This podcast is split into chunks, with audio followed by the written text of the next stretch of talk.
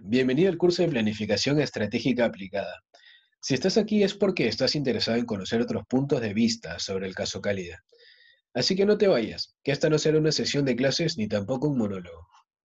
Somos agentes de cambio y te damos la bienvenida a nuestro rincón de ideas. Comencemos. Hola David. ¿Qué tal, Max? ¿Qué tenemos para hoy?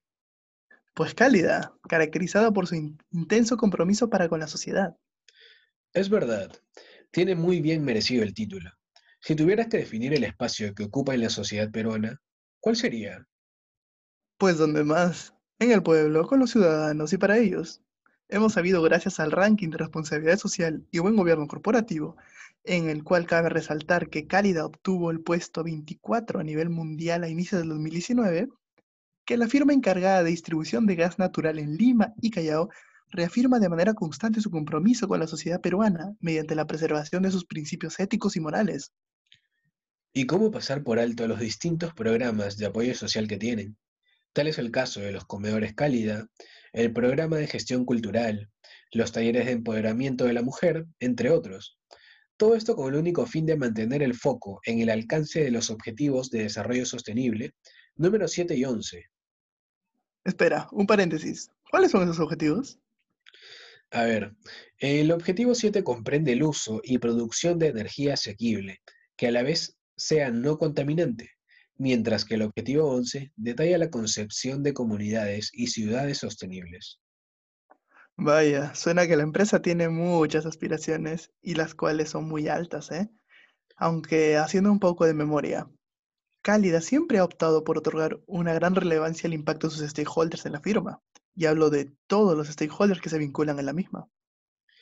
Claro, colaboradores, proveedores, clientes, que a su vez son las comunidades aledañas, junta de accionistas, directorio, el propio gobierno peruano y claro, el medio ambiente, son solo algunos de todos los que entran a formar parte del conjunto de actividades ordinarias de la empresa. Ahora claro está que cada uno de ellos tiene cierto nivel de poder sobre la empresa, y la misma le otorga cierto nivel de interés. Pero eso ya queda a criterio de cada quien. Vaya, pregunta para los oyentes. Quedará pendiente, creo yo. Pero no podemos irnos sin antes conversar sobre la posición de Cálida con relación a la RSC. Espera, ¿qué? ¿Más siglas? No, nada. Me refiero a la responsabilidad social corporativa, que a mi parecer Cálida adoptó la posición estratégica. Oh, ya, concuerdo contigo. Apalancó el crecimiento de la filantropía en el interior de la empresa, con el uso de las propias capacidades humanas de sus colaboradores. Estructuró su cadena de valor bajo el objetivo de ayudar a mejorar la calidad de vida de todos sus stakeholders e inclusive entendió sus beneficios para las poblaciones menos favorecidas, económicamente hablando. Es verdad, Cálida día a día sigue demostrando lo humano de su empresa y afianzando la confianza en ella a través de su transparencia que tanto alega. Bueno, con esto llegamos al final de este episodio. No sin antes recordarles el foro sobre este caso. Cuéntanos, Max. Pues la pregunta de este foro, adicional a los Objetivos de Desarrollo Sostenible, por sus siglas ODS, que se han mencionado con anterioridad, analice e indique otros ODS que Cálida toma en cuenta en el desarrollo de sus estrategias.